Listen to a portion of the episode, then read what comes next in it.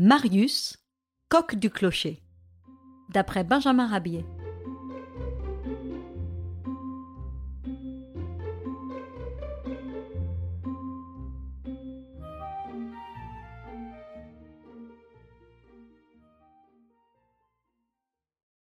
Marius est un tout jeune coq, naïf, simplé et candide. Il est à la merci d'un singe du nom de Coco, qui, chaque jour, lui joue les pires tours. Par exemple, afin d'exciter les instincts combatifs de Marius, ne lui présente-t-il pas un miroir dans lequel le jeune coq croit voir un ennemi? Victime de cet effet d'optique, Marius se précipite. Hélas, le pauvre coq se casse le bec sur le verre. Et depuis cette aventure, devenant la risée de la basse-cour, il a perdu sur elle toute autorité. Marius a d'autres défauts. Il est fantasque, irréfléchi et pas mal distrait. Ne s'avise-t-il pas de chanter quand il voit se lever la lune? Et ne se met-il pas en courroux chaque fois qu'il voit chez le crémier les œufs de ses poules affichés à un prix qui ne le satisfait pas? Marius est en plus de tout cela orgueilleux et jaloux. Mais oui, il est jaloux du coq du clocher, et cela parce qu'il est plus haut que lui perché. Un jour de tempête, Marius trouva son confrère en fer blanc couché dans le fumier. La violence de l'ouragan l'avait descendu de sa situation élevée. Vite, Marius courut le remplacer sur le faîte de l'église, au grand émoi des paysans de la contrée.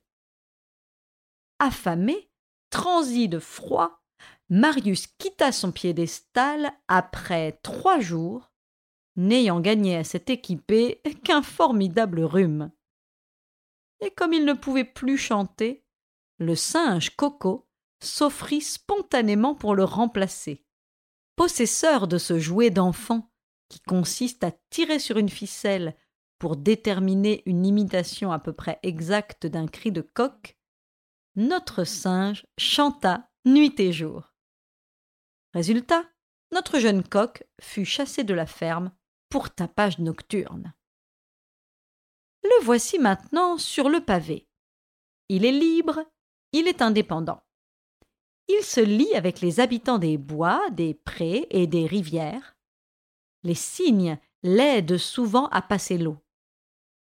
Un jour, Marius eut la surprise de voir sortir de l'onde un être fabuleux, qui, sans s'être présenté à lui, se jeta dessus et l'enferma dans sa gueule. Il ne lui fit heureusement aucun mal. C'était un pensionnaire d'un cirque installé dans les environs. Ah oui, un vieux crocodile. Le saurien présenta Marius au directeur de l'établissement, et sur la bonne mine du nouveau venu, le manager engagea sur le champ notre jeune héros on lui apprit le métier d'équilibriste. Hélas, les pensionnaires du cirque fraternisèrent fort peu avec Marius, auquel ils ne laissaient comme pitance que de misérables reliefs. Lassé de ce régime, Marius décida un jour d'aller voir du pays. Il quitta le cirque et s'engagea dans un établissement qui s'était fait une spécialité dans la présentation de combat de coq. Mais hélas, trois fois hélas, ce nouveau métier fut pour le champion en herbe un long calvaire. Dans cet emploi, il perdit ses plumes et sa crête. Et un soir, on le vit affalé au bord de la route nationale contre une borne. Il était affamé, cela se devine, et il fallait que le malheureux s'ingénie à trouver sa pitance quotidienne. Or, pour arriver à cela, il ne devait manquer aucune des occasions qui se présentaient à lui. Il saisit la première, et le voici qui s'empare d'une bougie allumée, trouvée par lui auprès d'un soupirail de cave.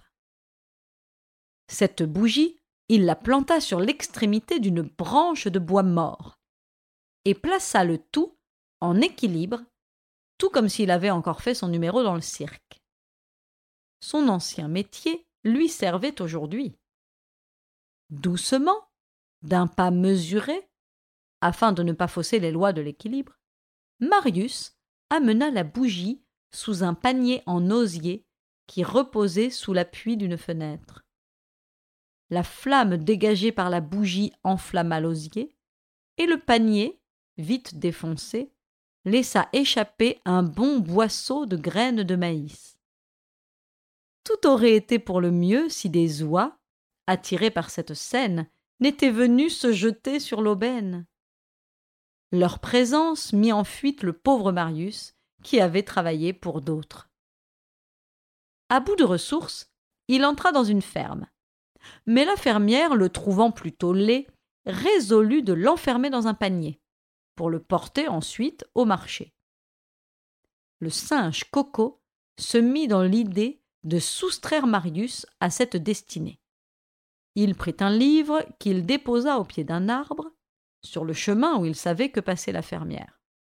Folle de lecture, celle-ci, trouvant un roman, s'empressa de déposer à terre son panier pour donner libre cours à son penchant littéraire.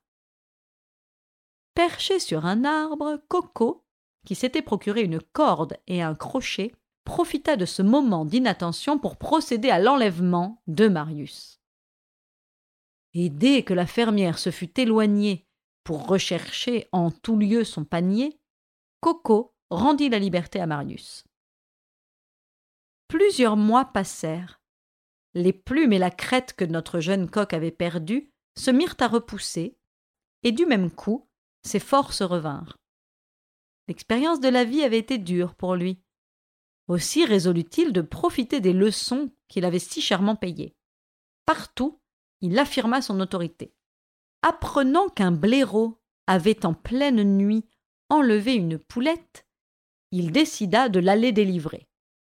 Il savait qu'avant de les dévorer, le méchant animal cachait ses captures dans un trou d'arbre dont il bouchait l'orifice à l'aide d'une grosse pierre. Trouvant dans un coin de la ferme un jeu de tir Eureka, il prit pour lui une fléchette, en remit une autre à chacune des poules qui étaient près de lui, et distribua la dernière à un canard de ses amis. Et maintenant, dit-il, venez avec moi. Arrivé à destination, chacun prenant son élan, planta la flèche garnie d'une ventouse en caoutchouc sur la pierre ronde et plate qui bouchait le trou d'arbre. Attention à présent, mes camarades, dit Marius. Faites comme moi. Et saisissant une fléchette, il tira à lui de toutes ses forces. Ses amis l'imitèrent, et en deux temps et trois mouvements, la pierre fut arrachée. La poulette parut, et elle était toute joyeuse de cette liberté recouvrée grâce à notre brave coq. Quand le blaireau revint pour manger la poule, il trouva visage de bois. Sa colère fut grande et il jura de se venger. Sachant que Marius traversait chaque jour la prairie, il creusa sur son chemin un trou en forme de piège et le recouvrit d'herbe.